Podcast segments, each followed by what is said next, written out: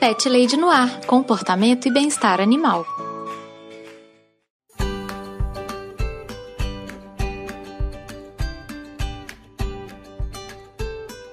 Olá, pet lovers! Aqui é a Carol Barros e você está ouvindo Pet Lady no Ar, o podcast mais cuidadoso de toda a podosfera. Nesse episódio, eu recebi o médico veterinário Adriano Baldaia para falar de um tema incrível. Vocês já ouviram falar de cuidados paliativos na medicina veterinária?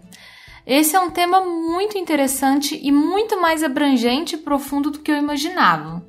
O Adriano é o responsável pela Paliavet e veio aqui me explicar o que são cuidados paliativos e também desmistificar muitas coisas que a gente ainda não entende sobre esse tema. Não deixem de seguir o Adriano, o contato vai ficar no post. Antes de irmos para a pauta principal, tenho alguns recadinhos muito rápidos, pet ouvintes. O primeiro deles é a maneira que você faz para entrar em contato comigo.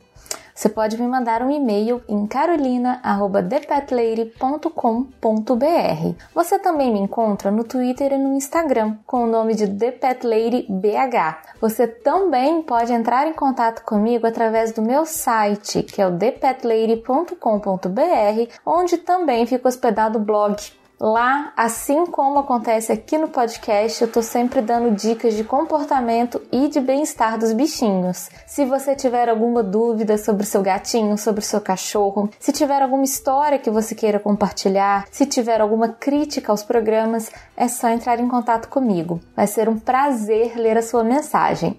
O segundo recado é a maneira que você ajuda esse podcast a se manter no ar. Você pode se tornar um padrinho, um assinante aqui do Pet Lady no ar. Nós temos o projeto tanto no Padrim quanto no Colabora aí. Os links para o projeto estão sempre aqui na descrição dos episódios. É só vocês entrarem lá, tem todos os detalhes das faixas de apoio, das recompensas. A partir de um realzinho por mês, você pode ajudar o Pet Lady no ar a continuar produzindo programas com conteúdo de qualidade. É muito bom ter o envolvimento dos meus pet ouvintes na produção dos programas. Se você não puder ou não quiser contribuir financeiramente, só de compartilhar o episódio com seus amigos, com as pessoas que têm pets, que você acha que poderiam gostar do programa, você já me deixa muito feliz. Muito obrigada, pet ouvinte! E eu agradeço do fundo do meu coração aos meus pet padrinhos incríveis que investem tempo e din-din para deixar esse podcast de pancinha cheio e muito feliz. Um super abraço para Alex Almeida, Bruno Mancini, Daphne de Melo, José Guilherme, Marina Jardim, Paulo Henrique Silva dos Santos, Talita James, Padu Cantuária, Felipe Rodrigues, Werquilaine Martins, Eduardo Henrique Mercedes de Vasconcelos, Ricardo Varoto e Paulo Barquinha. E você também pode se tornar um pet padrinho, sabia disso? A partir de um real por mês você já me ajuda a manter o podcast no ar. E a partir de 10 reais você entra para o rol dos padrinhos com o um nome citado no programa. Considere apoiar esse programa. A grande novidade é o nosso grupinho lá no Telegram, que é um lugar muito, muito, muito massa. E antes da gente ir lá pro episódio, eu quero contar para vocês que eu estive em dois podcasts recentemente. Primeiro, eu estive lá no Lobisomem Hipster, número 53, para contar algumas histórias bem malucas sobre animais. E eu também estive no podcast de garagem, número 46, falando dos meus planos de pet lady bilionária caso eu ganhasse na loteria. E eu vou deixar os links na descrição e não deixem de ouvir esses episódios, tá bem? Agora, bora lá ouvir a conversa maravilhosa que eu tive com o Adriano.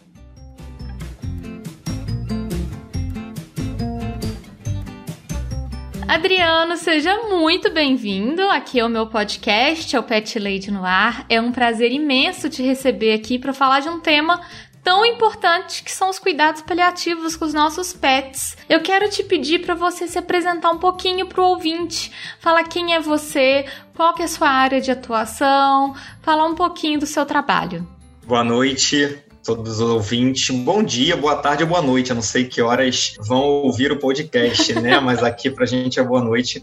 Agradeço imensamente o convite para falar de um assunto novo na medicina veterinária, tão abrangente, tão complexo e não menos importante. Assim, a gente vê que cada dia mais os cuidados paliativos se fazem presentes na nossa rotina e mais do que presentes se fazem necessários. Eu sou médico veterinário e a vida inteira eu trabalhei com medicina de emergência e terapia intensiva até que os cuidados paliativos, eles na verdade eles convocam a gente, não é a gente que escolhe eles, eles acabam escolhendo a gente pelo que a gente vivencia diariamente nas clínicas veterinárias. E aí eu fui fazer minha especialização em cuidados paliativos no Hospital Albert Einstein em São Paulo, porque a gente ainda não tem essa especialização na medicina veterinária, então a gente vai na medicina buscar, vai ver o que se faz com as pessoas no fim de vida, vai ver o que como os paliativistas agem com, com as pessoas e a gente coloca isso na nossa rotina, vai fazendo essa transposição da medicina humana para a medicina veterinária.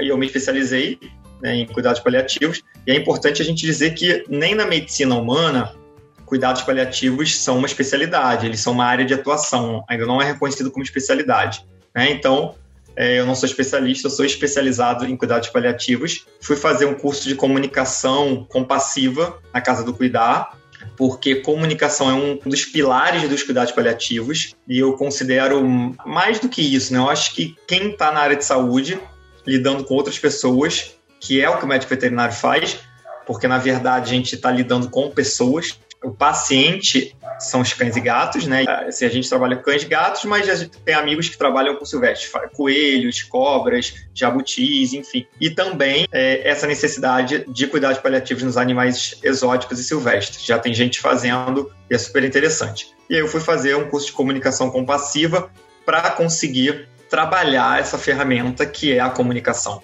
E eu acredito que todos os veterinários deveriam fazer um curso de comunicação, principalmente porque a gente não aprende isso nas universidades. E comunicação vai ser de extrema relevância, né? visto que, a nível de curiosidade, a maior quantidade de processos veterinários que a gente tem contra médicos veterinários são por problemas de comunicação, na maioria das vezes. Não por imperícias, negligência, nada disso, mas são problemas de comunicação. Né? Então, eu fui fazer um curso de comunicação compassiva na Casa do Cuidar e foi maravilhoso para eu conseguir eh, realmente olhar para os tutores dos animais saber ouvir né, estar presente no momento que eles vão precisar, que é quando seu cão, seu gato, né, o seu filho, né, o cachorro virou um ente da família. A família é multiespécie, como a gente diz hoje em dia. A gente precisa estar muito bem preparado para um momento como esse. É, e na verdade você falou uma coisa que eu acho muito interessante, que é essa questão de que, é, apesar de seus pacientes serem os cães e os gatos, você lida com humanos no final das contas, né? Você precisa ter essa comunicação clara com os humanos. E isso é bem interessante porque as pessoas têm essa impressão de que o veterinário, ele é, talvez seja mais feliz porque ele trabalha só com os animais. E não é bem assim, né, Adriano? Você tem um contato muito maior com as pessoas. Eu até brinco que quem entra na faculdade de veterinária e fala assim, ah, eu, eu tô fazendo veterinária porque eu gosto de bicho, não gosto de gente, tá cometendo um grande engano, né? Um grande equívoco. Porque a gente tá lidando com gente o tempo inteiro. Mais até do que com os animais, né? A gente tá. A gente estuda para cuidar dos animais, para tratá-los, mas a gente tem alguém que está intermediando isso, que é o tutor, né? Que é a família. Então, assim, quem está ouvindo aí que acha que veterinário não não lida com gente está realmente muito enganado e prepare-se porque é o que a gente faz diariamente, né? É, exatamente. Mas então eu quero te pedir para você explicar para o nosso ouvinte exatamente o que são os cuidados paliativos. Você já deu algumas dicas que tem a ver com a morte, com o final da vida, mas o que, que consiste a ideia dos cuidados paliativos? Antes da gente é, realmente conceituar, é preciso que a gente tire né, um estigma que os cuidados paliativos é, apresentam, que é de que cuidados paliativos é para quem está morrendo ou para paciente com câncer, né? Quando a gente uhum. fala de hum. cuidados paliativos, a primeira coisa que vem na cabeça é paciente oncológico e pessoas que estão morrendo ou animais que estão morrendo, e isso é um estigma que faz com que a gente crie um preconceito é, da, da área de atuação do paliativista. Então, é, esse é o primeiro ponto, né? Porque a palavra paliativo, ela já traz um tom pejorativo na nossa cultura, né? De que é algo gambiarra, de que a gente está remediando alguma coisa, é. que a gente está botando ali, ah, é, sei lá, aquela porta quebrou, vou fazer um paliativo ali enquanto a gente não conserta. E aí estigmatizou muito isso. Na verdade, não é isso. Né? Os cuidados paliativos, eles são uma abordagem é, multidisciplinar, né? porque a gente faz numa equipe, então nós temos psicólogos, fisioterapeutas, acupunturistas, o próprio especialista, o clínico do paciente. Então, é uma equipe multidisciplinar e a finalidade, na verdade, é melhorar a qualidade de vida dos nossos pacientes. E tão importante quanto isso é dos seus familiares também. Diante de um paciente que está portando uma doença que ameace a vida. Doenças incuráveis, hum. progressivas. E eu gosto sempre de, de, de, falar isso, por quê? Porque a OMS, a Organização Mundial de Saúde, quando ela define cuidados paliativos, ela deixa isso muito claro, que são doenças ameaçadoras da vida. Então esse paciente ele pode não morrer. Vou dar um exemplo. Fizemos o diagnóstico de um paciente oncológico, um paciente tem um câncer. É, pode ser que ele fique curado desse câncer. Mas nesse momento ele recebe um cuidado paliativo. Na verdade, ele pode se beneficiar de uma consulta com o paliativista ser acompanhado. Né? A gente vai acompanhar essa família. Por quê? Porque no decorrer dessa doença, diversas situações podem acontecer que vão levar essa família, esse paciente ao sofrimento, mesmo que ele fique curado. A gente vai mudar o nosso foco quando a gente olha para o paciente. A gente vai olhar o nosso paciente de forma integral. O foco não vai ser a doença em si, mas sim o doente. Nosso foco ele vai ser de cuidar, uhum. e não necessariamente de tratar. Por fim, a gente vai cuidar né, desse sofrimento que a doença traz. E não é só sofrimento físico, não. A gente traz um sofrimento físico também, mas a gente traz um sofrimento social, que é quem é aquele paciente naquela família. A gente traz uma, é, um sofrimento financeiro, que o paciente vai precisar de um tratamento que gere, que vai gerar custo e aí o tutor precisa realmente estar tá disponível, estar tá ciente desses custos. A gente tem dimensões espirituais nesse processo todo, que é um tutor que talvez não aceite tanto o processo de morrer, ou ele aceita muito bem o processo de morrer porque a religião dele ou a espiritualidade que ele cultua é, faz com que ele tenha outra visão sobre o processo do adoecimento, da morte, como a gente vê no budistas falando que é o karma né, de um paciente, ou a missão, como outros espiritualistas falam. Então, são diversas dimensões que esse paciente vai apresentar no seu sofrimento. E a gente tem que estar preparado para isso tudo. Por isso que é muito importante que a gente saiba se comunicar.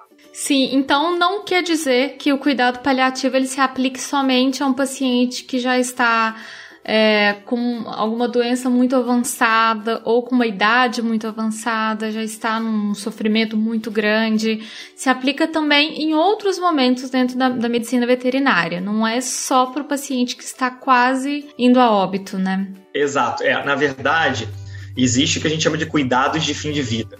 Né? Os cuidados de fim de vida, eles são uma parcela dos cuidados paliativos que é o momento em que o paciente está se aproximando mais da morte. Né? Esses são os cuidados de fim de vida. Porém, vou dar um exemplo aqui de uma situação, é, sinomose. Né? Sinomose, o paciente foi diagnosticado com sinomose. Ele pode falecer, porque realmente é uma doença em que a gente vê muitos pacientes falecendo? Claro que é mas ele pode ficar bom, né, ele pode ficar curado com uma sequela, né, algo do tipo. Então a gente atende esse paciente, começa a cuidar dele e de sua família. Se ele ficar bom, ótimo. Ele recebeu não cuidados paliativos exclusivos, mas ele, se beneficiou de uma abordagem paliativa ele e sua família. Eu já tive casos de sinomose, casos de linfoma, que o paciente ficou realmente ele apresentou uma, uma remissão da neoplasia. Então, não somente para pacientes que estão em fase final de vida ou, ou, que obrigatoriamente vão morrer. Entendi. Você também indicaria, por exemplo, os cuidados paliativos. Vou te dar um exemplo muito específico de uma ouvinte que, que entrou em contato comigo. Uma gatinha renal que precisa fazer administrar soro subcutâneo semanalmente, que sofre muito, que gera muita dor para ela, é, o deslocamento até a clínica já é estressante. Você acha que esse também seria um caso que um tratamento com uma abordagem paliativa poderia ser interessante também, Adriano? Sem dúvida. É, qualquer doença crônica progressiva, doença ameaçadora da vida, algum paciente em condição de fragilidade, como são os pacientes geriatras, os pacientes demenciados, né, que são os pacientes com disfunção cognitiva senil, e pacientes e famílias que estão em sofrimento. Então, para você ver, um paciente renal que toma, faz soro subcutâneo toda semana, ele já está se beneficiando de uma abordagem paliativa. O soro subcutâneo semanalmente, ele é uma abordagem paliativa para manter esse paciente hidratado. Né? Então, ele já está, é, sem que o veterinário saiba, ele já está é, sob uma abordagem paliativa. Mas a dimensão é muito grande. Essa família a gente vê que normalmente eles têm um sofrimento emocional muito grande. Sim, exatamente. É uma ansiedade também que, que gera toda essa situação, sabe? Quando chega perto do dia, já gera uma ansiedade que vai ser estressante, que não vai ser legal. Então é, é o é um, é a combinação, né, do, do gatinho, da família, é um, um sofrimento mais generalizado mesmo. Sim, é, uma, é, é a dimensão social que a gente fala, né? Existe um termo que a gente utiliza muito em cuidados paliativos que chama dor total.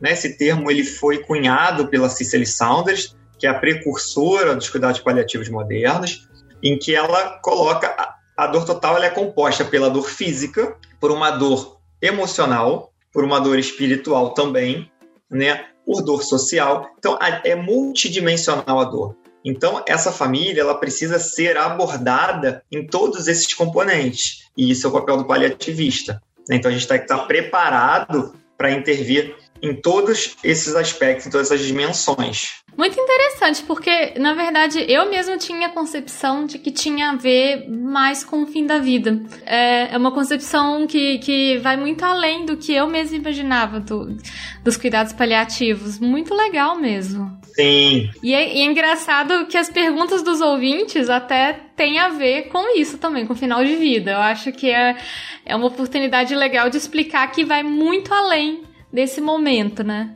Sim. Então hoje eu, por exemplo, se eu tenho na minha rotina hoje, para você entender, exemplificar, eu tenho paciente renal, e aí eu não gosto, isso é uma coisa minha, eu não gosto de estigmatizar o paciente, então eu não falo assim, ah, o paciente renal, o paciente cardiopata, eu não falo isso, né? Eu falo paciente portador de uma doença renal crônica, paciente portador de uma cardiopatia ou de uma endotoxopatia, a gente precisa dar nome a esse paciente, dar nome a essa família. A gente precisa trazer isso como um vínculo também. Né? Ninguém que está internado no hospital tem que ser tratado como doente do leito 10. Ele tem que ser tratado como João, portador de uma demência, filho de fulano de tal. Então, assim, eu não gosto muito de estigmatizar. Então, eu, eu, eu, eu gosto realmente de trazer a história desse paciente, trazer a identidade dele, isso é muito importante.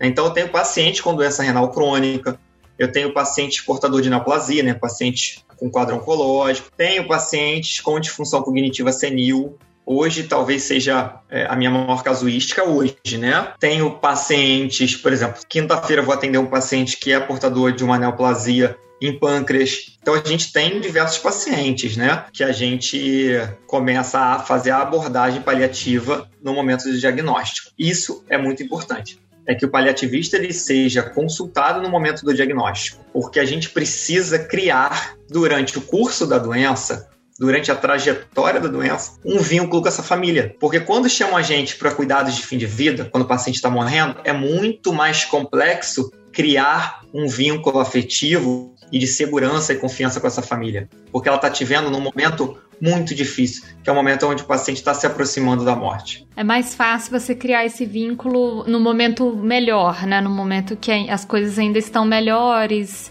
e, e você está acompanhando aquele paciente. Exato, que os sintomas não, tão, não, tão, não estão tão exacerbados, em que a família não está vendo um sofrimento físico tão grande, nem ela está ainda com um sofrimento emocional tão grande, porque ela ainda não viu esse paciente ter os sintomas mais severos, os, os sintomas agudizados. Né? Então é muito importante isso. Mas não, é, mas não é a rotina, tá? Normalmente eles chamam a gente quando o paciente já está morrendo e fica aqui meu, minha nota de repúdio. Mas eu acho que é ótimo você explicar isso, porque realmente desmistifica isso, né? De que o cuidado paliativo tem a ver com o fim da vida, né? Tem a ver com Exato, a, é. a, a, vida mesmo do paciente, né? Como um, como um todo, né? E aí eu já sim, quero emendar e te perguntar qual que é para você o maior desafio que você enfrenta trabalhando com cuidados paliativos? O que, que é hoje assim a sua maior dificuldade? Tem alguma coisa que te salta mais? Tem, tem. É preciso que as pessoas tomem conhecimento dos cuidados paliativos, né? De que isso é possível, de que isso é factível e que isso já é concreto em alguns lugares. A gente precisa realmente difundir a cultura dos cuidados paliativos e mostrar que a, a, a, eutanásia na veterinária, já vou entrar num tema bem polêmico, aí é uma, opini é uma opinião minha, tá? Sim. Mas eu acho que se banalizou a eutanásia, porque talvez não tenha-se uma visão de que é possível fazer algo diferente no fim de vida. Então, eu acho que você lutar com... São duas situações em que a gente vai é, trabalhar. Uma é na banalização da eutanásia, de mostrar que há uma opção para algumas famílias, e a outra é na distanásia, que é um outro termo que a gente tem que deixar muito claro que distanásia é você prolongar a morte. Olha que interessante, não é prolongamento da vida, é um prolongamento da morte, à base de medidas fúteis e que não vão gerar benefício nenhum para esse paciente. Um exemplo: paciente com uma doença renal crônica, que já foi internado diversas vezes, e aí ele teve uma falência renal. Ele entrou numa anúria, né, que é o fato do paciente parar de urinar. O rim dele não produz mais urina, ele já entrou em falências orgânicas e os veterinários estão tentando a todo custo é, colocar sondas, catéteres, fazer diversas drogas para ele tentar urinar num paciente que realmente já está com diversas falências orgânicas. Isso é você prolongar a morte à base de medidas fúteis que não vão gerar nenhum benefício. E acho que a boa prática médica, ela parte do. O primeiro princípio deve ser não causar malefício. Né? Então, o que a gente comumente presencia nas internações, e aí eu vou trazer algo que é muito comum nas faculdades de medicina veterinária e na medicina humana também, que é a cultura do curar. Não sou eu que digo isso, mas os trabalhos mostram isso. Na nossa rotina, a gente cura pouquíssimas coisas a maioria das doenças elas são incuráveis. Se você pegar doenças renais crônicas, elas não têm cura. As, endocrino, as doenças endócrinas também não têm cura. As doenças cardiovasculares, né, as endocardioses, né, são as doenças valvares dos cães, também não tem cura. Então, assim, a maioria, é, a, a, lá, a maioria dos cânceres também não tem cura. Então, se a gente for pensar, a gente cura pouca coisa.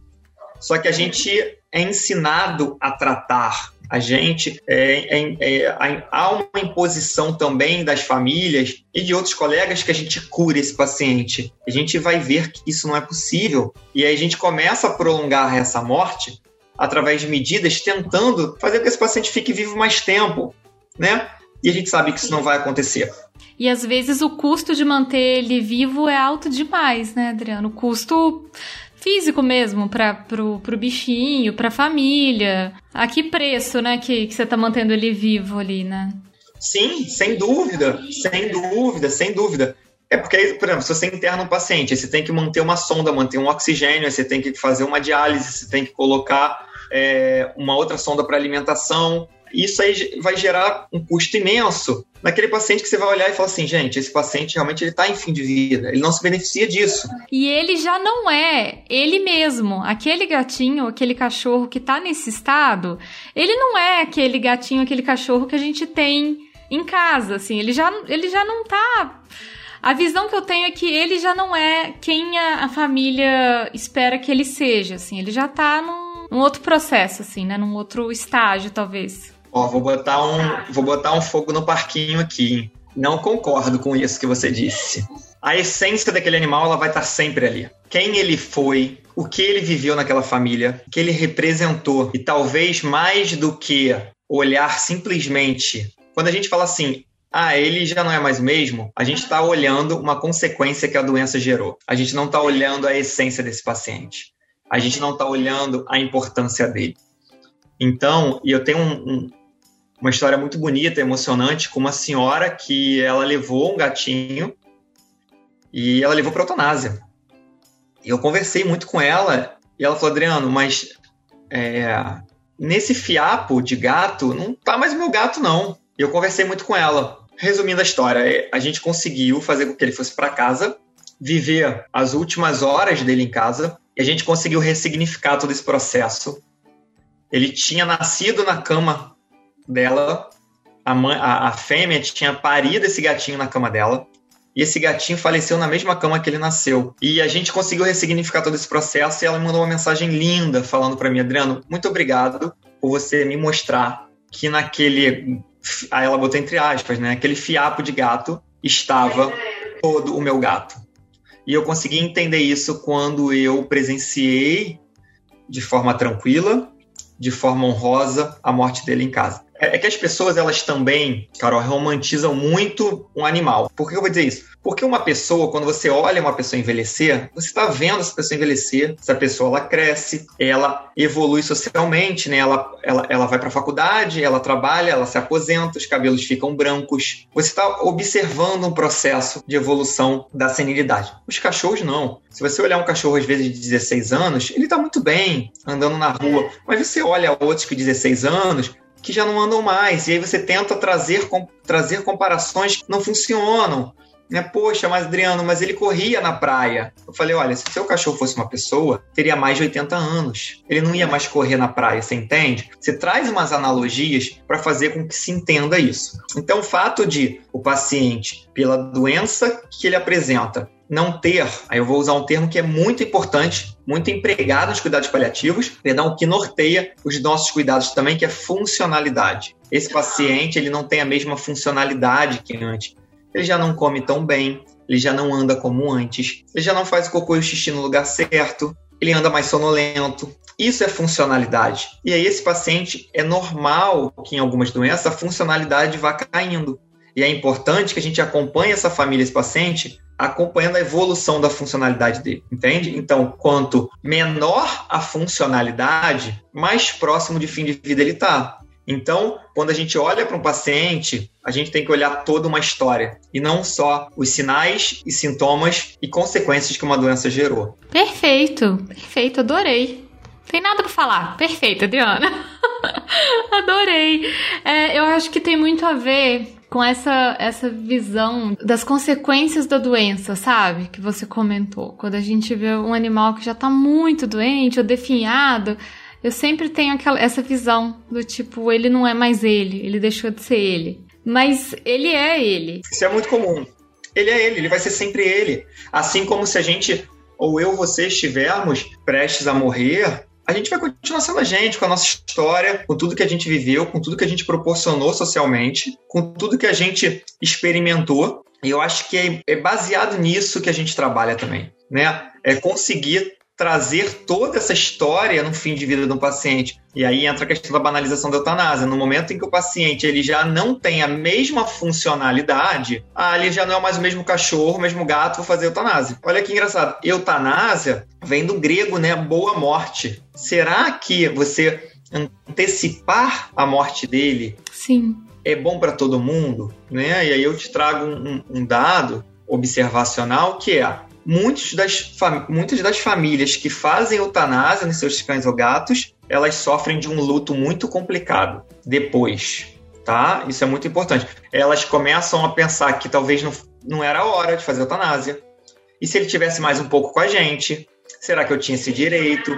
São inúmeras reflexões e questionamentos em que o paliativista ele podia muito bem, a partir do momento do diagnóstico, estar tá conversando, estar tá elucidando, tá traçando um plano de cuidado. Isso é o que a gente faz. E muito importante também é que, diante disso tudo, a gente respeite a autonomia dessa família. A eutanásia, ela existe, ela é uma ferramenta, mas ela tá lá. Quando você vai lá na resolução do conselho, existe um guia prático de eutanásia. Existem as indicações, existem os momentos. E se a família realmente achar que aquele é o momento, eu, eu respeito a autonomia dela. Mas eu também concordo que, vamos pensar comigo, a família normalmente opta pela eutanásia se aquela for a opção em que, durante todo trajetória, toda a trajetória da doença, todo o curso da doença, ninguém deu uma outra opção para ela.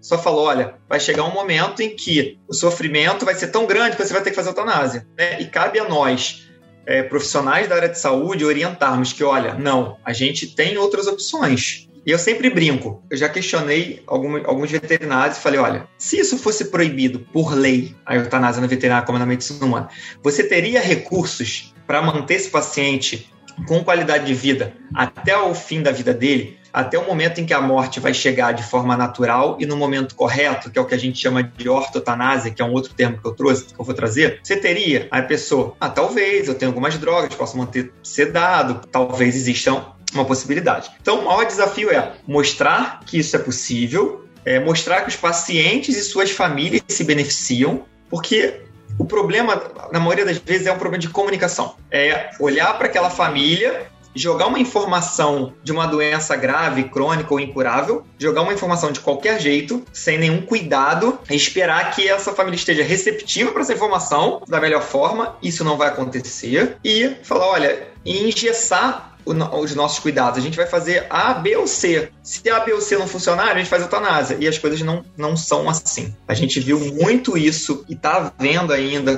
com o Covid na medicina humana o quanto os pacientes estão se beneficiando de cuidados paliativos dentro dos hospitais humanos.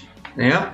E tão importante quanto a gente entender isso tudo é é saber que se você indicar no momento do diagnóstico, você vai ter bastante tempo né? A gente fica com o paciente renal dois anos. E aí você consegue fazer com que essa família ela entenda como a doença vai progredir, quais são os sintomas que essa doença vai gerar, de que forma a gente vai cuidar. E se, essa, se esses sintomas ficarem muito exacerbados, esse paciente começar a ter um declínio da sua funcionalidade e se aproximar da morte, o que a gente vai fazer? Hoje eu recebi um vídeo de um cão que tem um, um, um câncer na bexiga muito grande, o câncer é muito grande, tanto que ela não retém mais urina, já tem uma metástase abdominal. Eu atendi, já tô há um mês paliando essa cachorrinha e hoje ele me mandou um vídeo dela no Agility, sabe? Aí ele falou: Adriano, eu não fiz todos os exercícios porque ela não aguenta muito, mas eu levei ela no lugar que ela queria, no lugar que ela ama, e mandou um vídeo dela toda feliz. Ela tava de fralda porque ela tá incontinente? Sim,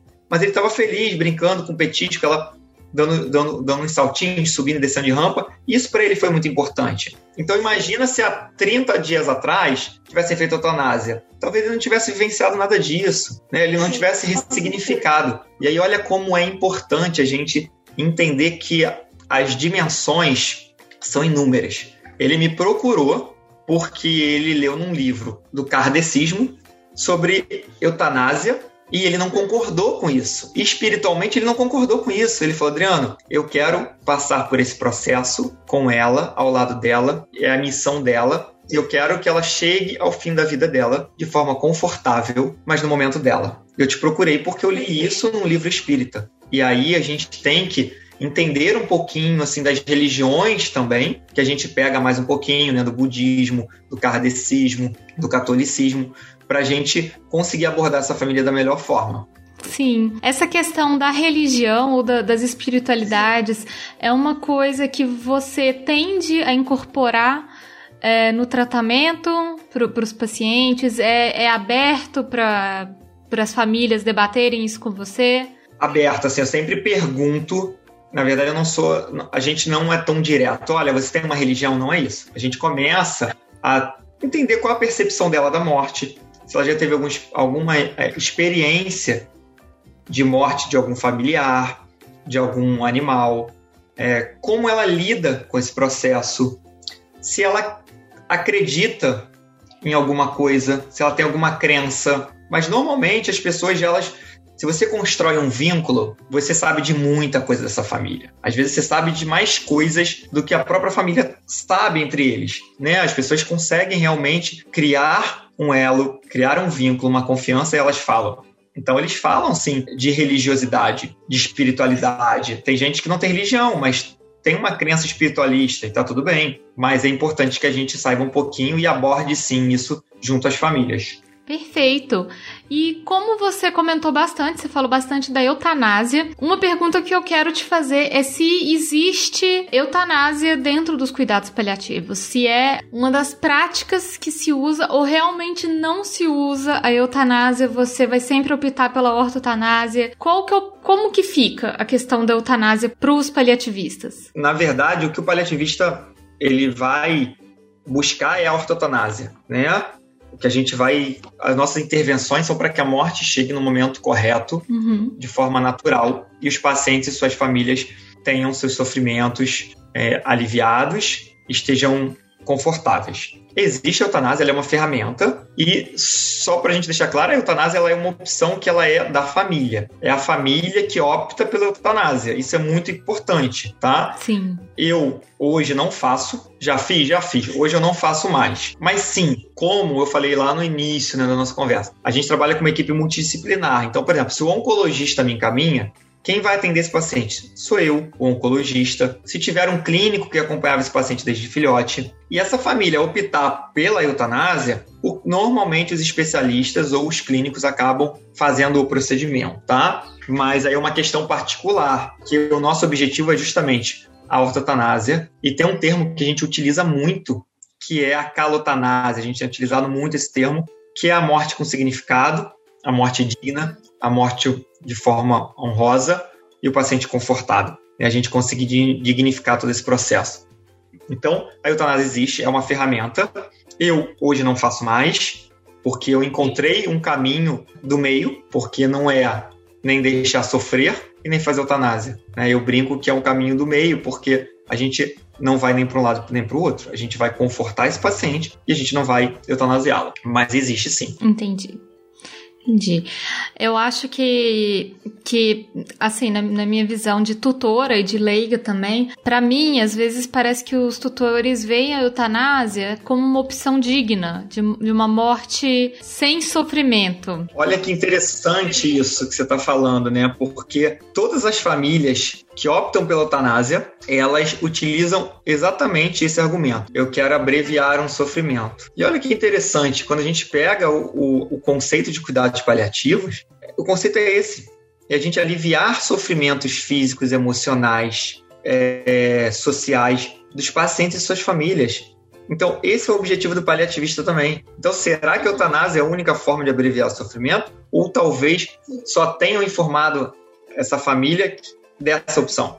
Ou os veterinários também, porque eu vou ser bem sincero, não é para qualquer um. A gente cria um vínculo com a família e que ele é, ele é longo, ele é duradouro, né? A família realmente ela vai começar a te procurar mais vezes do que procuraria normalmente, porque os sintomas vão aparecer, os sofrimentos vão mudar, e você precisa estar muito bem preparado para isso. Sim. E, e, já emendando nisso, é, uma coisa que eu tenho uma curiosidade em saber mesmo é se para você os cuidados de fim de vida de um animal eles te afetam também no sentido de quando aquele animal morre aquele animal que você já tem vínculo com aquela família que você passou pelo processo de doença dele você também se afeta ainda hoje ou é uma coisa que para você você consegue se distanciar e fazer esse deslocamento profissional? Olha, eu acho que assim, se a gente deixar de se emocionar com os pacientes que a gente cuida,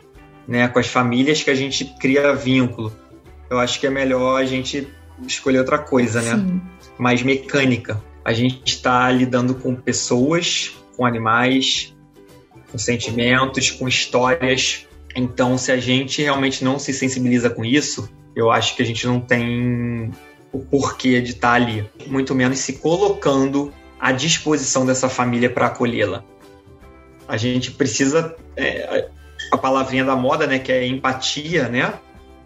A gente precisa ser empático e aí é um ponto muito importante, porque quando eu falo que não é para qualquer um, é porque a gente tem que ser empático, mas quando a gente fala em empatia, a gente tem que entender que a gente pode tentar, né, a palavra que eu usei, tentar se colocar no lugar do outro, mas a gente não é o outro. a, aquela história ela não é nossa. Tudo que foi vivido ali não é nosso. Aquela biografia não é nossa. Por isso que é muito importante que a gente respeite a autonomia, mas que a gente olhe para essas famílias, esses pacientes, de forma compassiva, que compaixão nada mais é que agir com empatia. Então, assim, eu me emociono, eu choro junto com tutores. Por que não? Né? Por que, a gente não pode se emocionar? A gente só tem que ficar muito atento para que o nosso sofrimento, o nosso choro, não seja maior do que o da própria família. Isso é muito importante, é porque essa história não é nossa. Mas sim, eu fico triste, sabe? A gente cria vínculo e, e olha que interessante, os cuidados paliativos eles não cessam quando o paciente morre a gente acompanha o luto dessa família. Né? Então, tem famílias que procuram a gente, às vezes, um mês, dois meses depois, para conversar, que não está bem, né? que está vivendo um luto, é, o que, que ela acha de ter um outro animal, né? para tentar suprir essa necessidade. Então, as demandas elas continuam mesmo depois que o paciente falece. São, são, são famílias que não conseguem lidar com luto, vira um luto complicado. Então a gente utiliza da nossa equipe multidisciplinar, que é a figura do psicólogo especializado em luto, para acolher essas famílias. O nosso trabalho não acaba quando o paciente falece, quando ele é cremado ou enterrado, quando a família leva ele, ele não acaba ali. Então, quando a gente cria um vínculo, por exemplo, eu criei vínculos com famílias que é, eu mandei flores depois, né, com, com um cartão de acolhimento, uma forma de abraçar essas famílias. Mas tinha famílias que no, na criação do vínculo, né, em toda a trajetória da doença, eu já entendi que se eu mandasse alguma coisa, ela iria reviver todo aquele processo. Então não seria bom para ela. Sim. Então tem famílias que vão sim ganhar um buquê de flores como uma forma de abraço. Tem famílias que não. Né? Tem famílias que não vão ganhar porque aquilo faz reviver o processo de morte e para elas não é interessante. Sim, perfeito. É uma sensibilidade mesmo, né? De que é criada Sim. na relação entre, entre vocês. Você acha que as famílias que, que passam por esse processo da morte de um animal, mas passam justamente com a ajuda de um paliativista, é, com o animal sendo bem cuidado, com a ortotanásia, morrendo de uma maneira natural e, e, no tempo dele. Você vê que o luto dessas famílias ele é um luto mais tranquilo, Adriana, assim, que, que é um luto que é mais bem resolvido ou não necessariamente? Olha, eu acredito, na minha experiência, que sim. Por quê? Porque a gente, durante toda a doença, a gente consegue conversar sobre o que vai acontecer, é, sobre o processo da finitude, sim. Que, é, que é um tabu. Conversar sobre a morte é um tabu. Então, quando a gente tem alguém em que a gente consegue expor e tentar quebrar esse tabu, é muito importante. Então, as famílias, quando elas têm um entendimento do que vai acontecer, e aí entra uma questão da comunicação bem feita, Sim.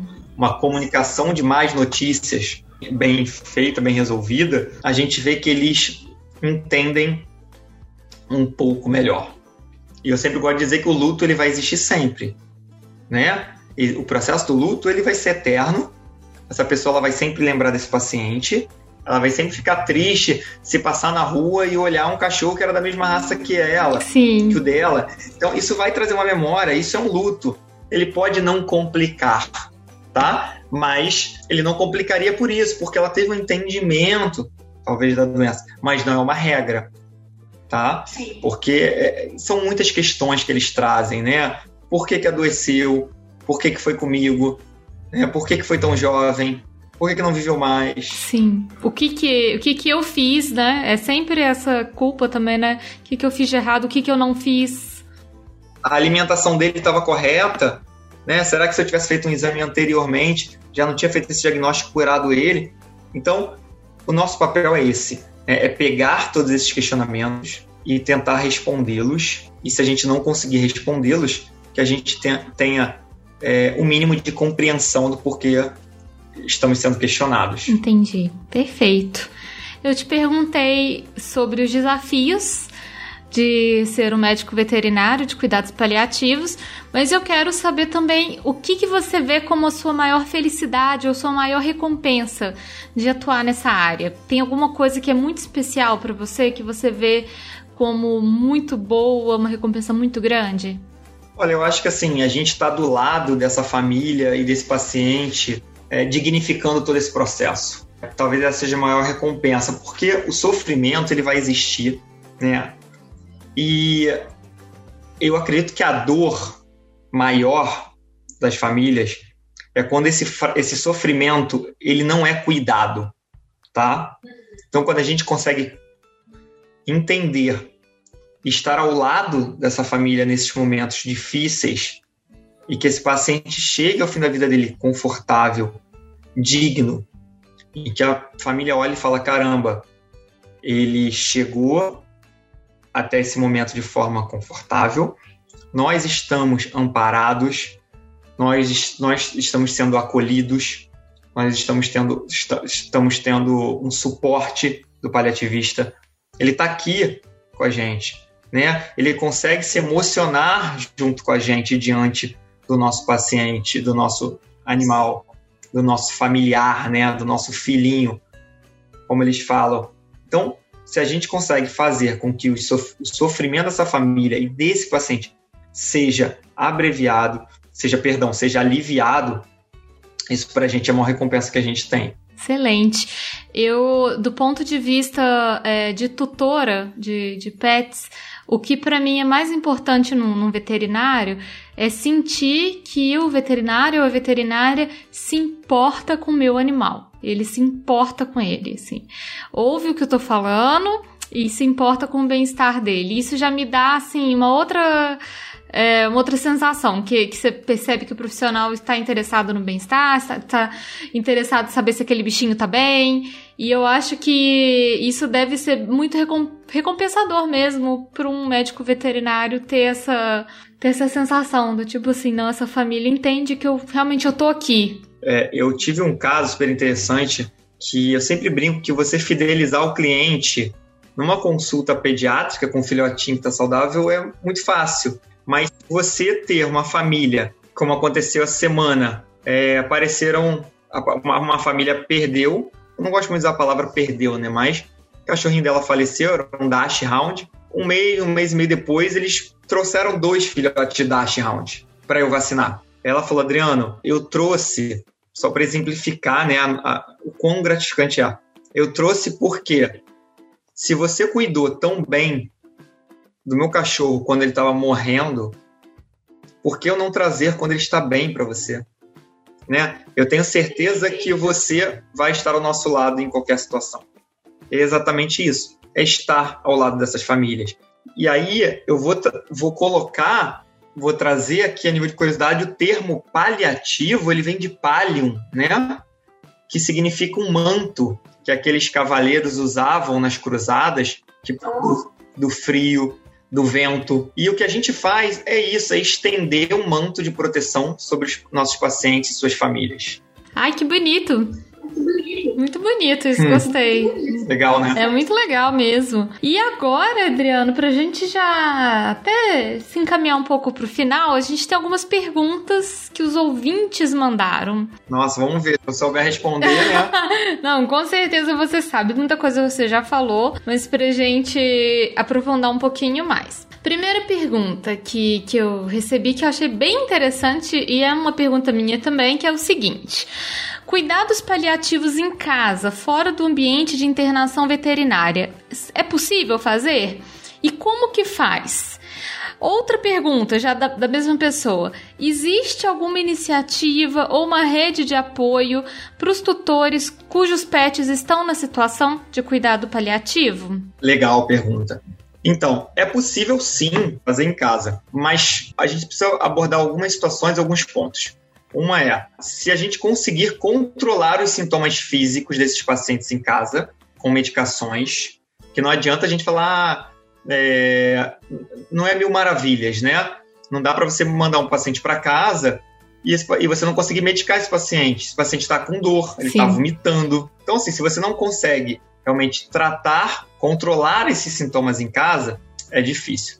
Outra coisa que precisa realmente, é outro ponto a ser tocado é o preparo emocional da família diante da doença. Sim. Será que essa família realmente está preparada emocionalmente para observar esse paciente chegando ao final de vida e entrando no que a gente chama de processo ativo de morte em casa, que é, são os momentos finais desse paciente? A gente sabe que o paciente ele pode liberar o esfíncter, né? ele pode urinar e defecar, ele pode dar um suspiro mais forte, alterar o padrão respiratório, ele pode entrar no estado comatoso e é preciso que a família esteja instruída sim. sobre o que vai acontecer. Mas é possível, sim, é, o paciente ser paliado e chegar no momento da, da, sua morte em casa. Rede de apoio. Aqui no Rio a gente tem um grupo chamado Tanatovet. Né? O Tanatovet ele é um grupo que estuda sobre a tanatologia, né, que é o estudo da morte, em que por agora está parado por causa da pandemia, mas em algum momento a gente teve um grupo de descompressão, onde a gente recebia tutores então a gente tinha psicólogos e tutores e veterinários, psicólogas é, especializadas em luto, em que essas famílias poderiam é, buscar ajuda e entender um pouco mais do processo, ou se o paciente já faleceu, se está de luto. E existe algo que chama luto antecipatório também, que é quando a pessoa já sabe que esse paciente vai falecer e ela entra no luto antecipatório. Então, esse grupo está parado, mas é o único que eu conheço que fazia esse tipo de trabalho. Mas nós temos sim, nós temos psicólogos que ajudam, nos ajudam, a gente indica. Mas eu acho que mais do que isso é, o veterinário ele não é um psicólogo. É muito importante frisar isso. Mas nós podemos sim ter um papel de acolhimento terapêutico. Sim, Sim.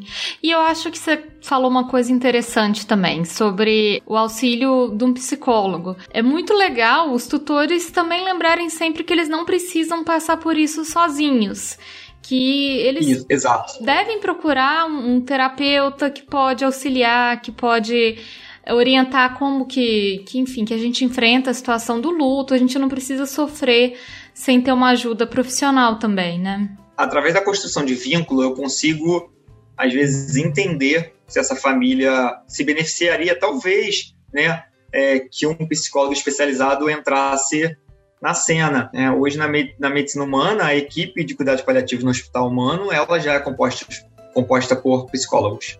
Então, a gente tem psicólogos, tem assistente social, né, tem fono, tem nutri, tem fisioterapeutas, é uma equipe muito grande.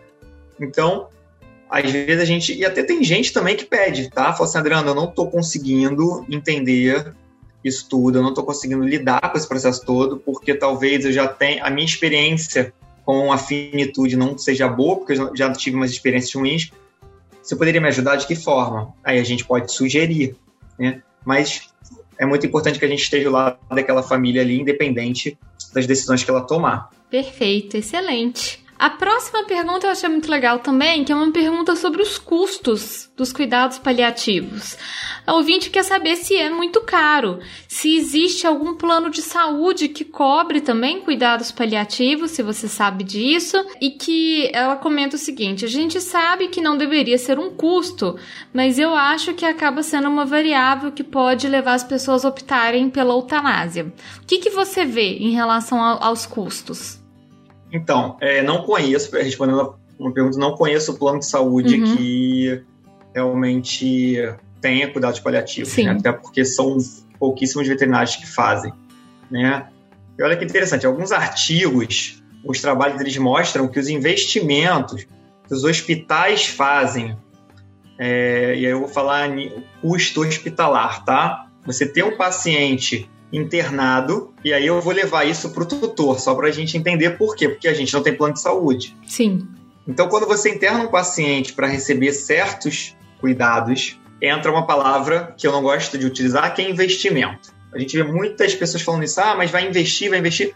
Falou, caramba, mas isso não é bolsa de valores, né, gente? Isso é só é uma vida no caso, né? É. Então, é, alguns artigos mostram que os investimentos em cuidados paliativos eles contribuem para uma redução de custos no tratamento. Hum. Tá? É, a gente consegue até destacar que você implementar um serviço desse no, na sua, no seu hospital, ele diminui em 30% a 50% de, de custo, evitando que intervenção desnecessária, hospitalização prolongada, né? E é isso que gera um custo muito alto também para as famílias, né? Porque ela interna um paciente, esse paciente vai falecer internado os veterinários vão utilizar diversas intervenções, métodos de prolongamento de vida sem sucesso, e isso vai gerar um custo.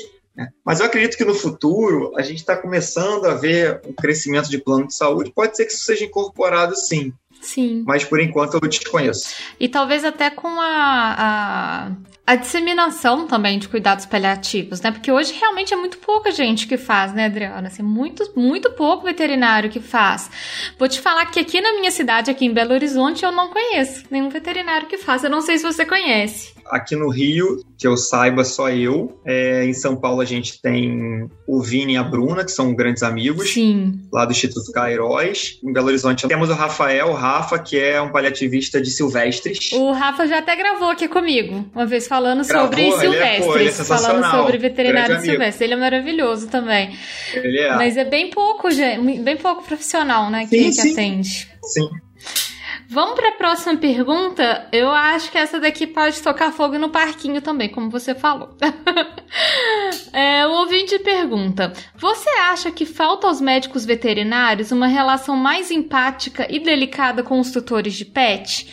Provavelmente não, não me falou, mas às vezes é uma pessoa que já passou por alguma situação meio chata. Então, talvez tenha uma pergunta que já tem um histórico. Olha, é, eu não sei se é uma questão de falta de empatia, não. Eu acho que a gente, a gente confunde muito empatia com simpatia. Ah, sim. As pessoas tentam ser muito simpáticas naqueles momentos e às vezes a simpatia ela atrapalha. A gente utiliza frases inadequadas em momentos inoportunos. A gente tenta é, se colocar no, no lugar daquela família e agir por ela. Né? Então, às vezes, é até um, é uma empatia mal empregada, às vezes, tá? Então, assim, eu, é, claro que há sim uma falta de empatia, porque talvez as pessoas não tenham um preparo para lidar com outras pessoas. Porque na faculdade a gente não aprende isso, né? A gente procura se colocar no lugar daquela família, mas aquela família não é nossa, aquela história não é nossa. A gente até pode imaginar o que ela está sentindo, mas como aquela história não é a nossa, a gente não consegue precisar os sentimentos, os desejos, e a gente precisa res respeitar os limites e autonomia dessas famílias.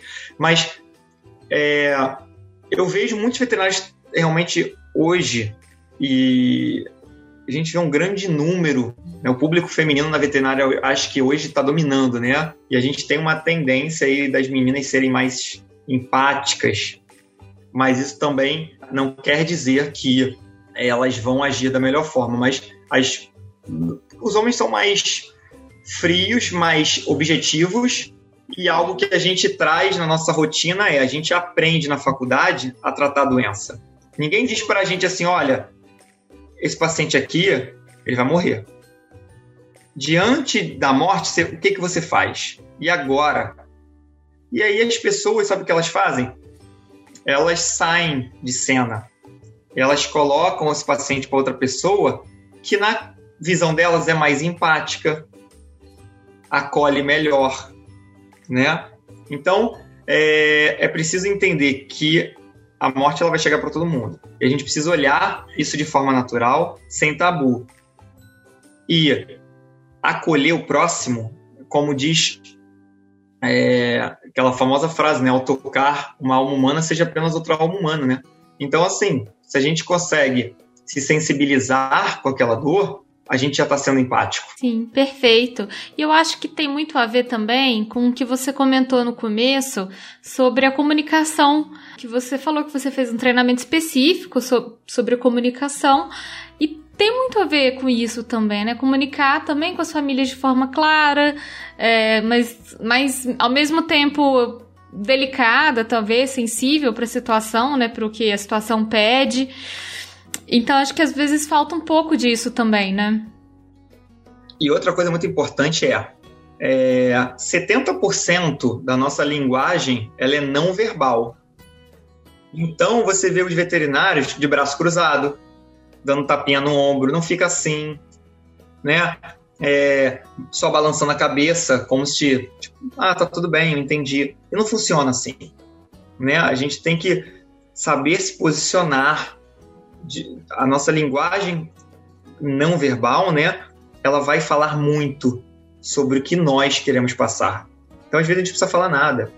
Basta a gente se posicionar de uma forma errada, basta a gente cruzar os braços, dar as costas, sair de fininho isso já está falando muito sobre o nosso cuidado. Às vezes a gente não precisa falar nada. A gente só precisa estar presente e 100% presente. Porque eu sempre gosto de. Isso eu aprendi lá no curso de comunicação compassiva. Toda vez que eu estou diante de uma família em que eu vou paliar, eu pego meu telefone, eu olho para a família e digo: gente, vou desligar meu celular para que eu esteja 100% voltado para vocês. E é engraçado que auto, automa, mas eu faço isso olhando para eles, porque automaticamente, assim, é, é, fato, eles vão pegar os telefones e vão desligar também. Eles precisam também estar presentes porque o que a gente vai conversar. Porque às vezes a família ela recebe a notícia de uma doença incurável. No momento que você fala, olha, seu, seu cão está com um câncer, o mundo dela já desabou. Ali ela morreu a primeira vez. Ali ela já morreu a primeira vez. Olha, meu cachorro, meu gato está com câncer. Isso se você, Carol, não pegar uma família em que algum deles tem a mesma doença do animal. Então, assim, eu já peguei, eu já peguei família em que é, o animal fazia químio e o dono fazia químio, né? O tutor fazia químio e vomitar, o, do, tutor, do tutor ter feito químio no dia anterior e vomitar no consultório.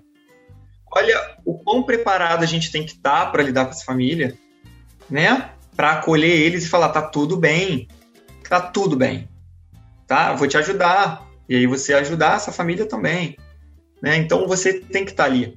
Então algumas algumas ações são muito importantes quando a gente vai conversar com a família, e essa do celular é uma que eu uso bastante. Né? Você precisa ter um local adequado, que ninguém te atrapalhe, o telefone fique tocando, as pessoas abram o seu consultório fiquem querendo repor estoque. Né? Você está num encontro, é muito importante. Existem protocolos de comunicação que podem ser respeitados. Então eu gosto sempre de frisar isso. Saber se comunicar é, é muito, muito, muito importante não estou falando só para paliativista, não. Para um clínico, para um cirurgião, né? Comunicar é, que o paciente vai ser submetido a uma cirurgia de grande porte com alto risco. Então, assim, a gente precisa saber isso. Sim. É ótimo. Nossa, é, é, é realmente essa da diferença, né? Você poder comunicar com clareza você sentir que o veterinário está ouvindo o que você está falando. Eu já tive alguns clientes que me falaram uma coisa do tipo assim: ah, eu levei ele no veterinário, mas eu não entendi direito o que, que ele tem. Porque eu acho que, que talvez ele não estava tão presente ali ou não conseguiu compreender. Então, é muito interessante a questão da comunicação mesmo, faz muito sentido. E pra gente encerrar, a pergunta mais difícil, Adriana, essa daqui eu não sei se tem resposta, tá? uma seguidora perguntou se tem como a gente se preparar para a partida de um pet. Por exemplo, quando você percebe que o seu pet está ficando idoso ou que ele já tem alguma doença você percebe que essa doença está avançando. Se você acha que existe alguma forma dos humanos se prepararem emocionalmente para isso.